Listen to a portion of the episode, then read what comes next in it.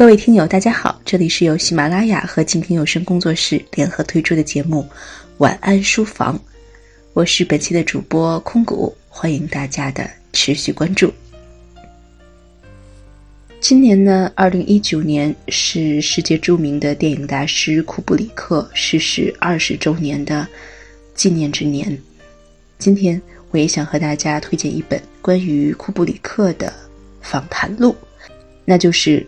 我是怪人，我是独行者》库布里克谈话录，由新兴出版社出版。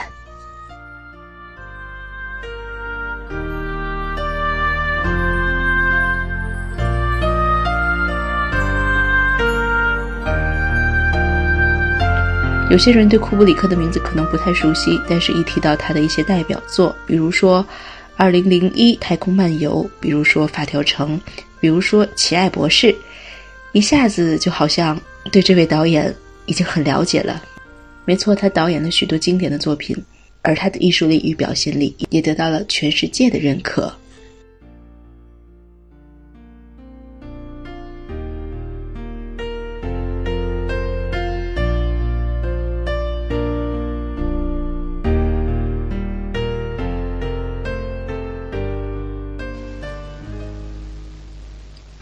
库布里克曾经说过这样一句话：“作为一名作家，我可能会努力去创作一个不尽如人意的故事；但是作为导演，要是我没有对一个故事真正着迷，那我是不会试图将其拍成电影的。”从第一部故事片《恐惧与欲望》，也就是他一九五三年所导的，到其死后才发行的最后一部《大开眼界》。一九九九年的电影，斯坦利·库布里克在电影中一直致力于探索和发掘人类意识中的阴暗角落，成就斐然。他不仅对诸如《杀戮》《洛丽塔》《发条城》和《闪灵》等通俗小说进行了改编，而且还为其作品选择了不同的电影类型。比如说，《奇爱博士》就是一部黑色喜剧；比如说，《二零零一》。太空漫游是科幻片，《光荣之路》和全金属外壳是战争片等等。在揭示人性隐秘这一点上，库布里克无人能敌。他的每一部电影不是点燃了激烈的争论，就是引发了深刻的思考。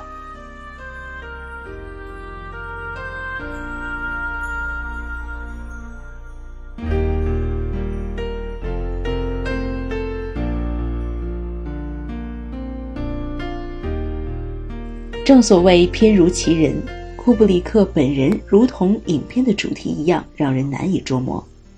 和其他很多导演不同，他不喜欢接受访问，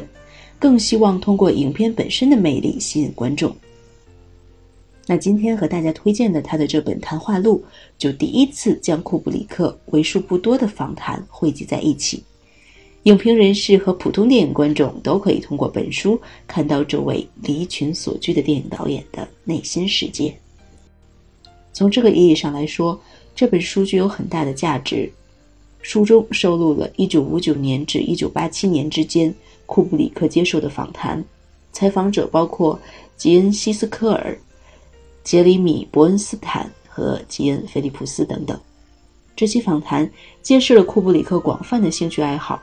包括核能及其后果、太空探索、科幻故事，甚至还有国际象棋，以及这些兴趣爱好对其电影的影响。在访谈中，库布里克还热情洋溢地谈论摄影器械和音效技术的进步，如何使影片的效果更加惟妙惟肖。库布里克对电影制作的每一个环节都是亲力亲为、全程掌控。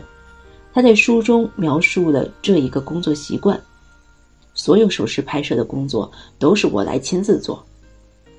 他在一九七二年就发条城接受采访时如实说：“我自己乐在其中。此外，我还发现，即使是对最有才华、最敏感的摄影师，我也不可能解释清楚我想在手持拍摄中得到怎样的画面。”这本谈话录中呈现的库布里克既不刻意设防，也不躲躲闪闪，相反。他坦白率真，坚持己见，同时还自信满满，能说会道。他拥有惊人的记忆力和极高的组织天赋，言语间常常一字不差的成段引用各类影评、书籍和文章。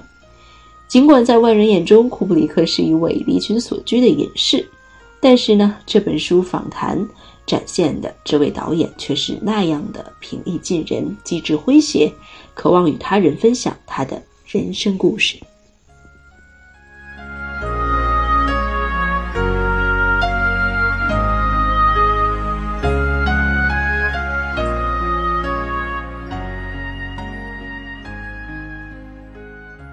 没错，其实就像这本书的推荐语中说的那样，对于我个人而言，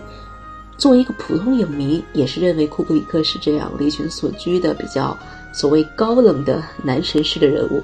但是，当我们翻开这本《库布里克访谈录》，就会觉得，原来这位导演和我们每个普通人一样，也有很多可爱的、热情的一面。他也是那样滔滔不绝、侃侃而谈，对自己的梦想，对自己身处的世界。有着与众不同的理解，能让我们普通影迷对他有更进一步的认识。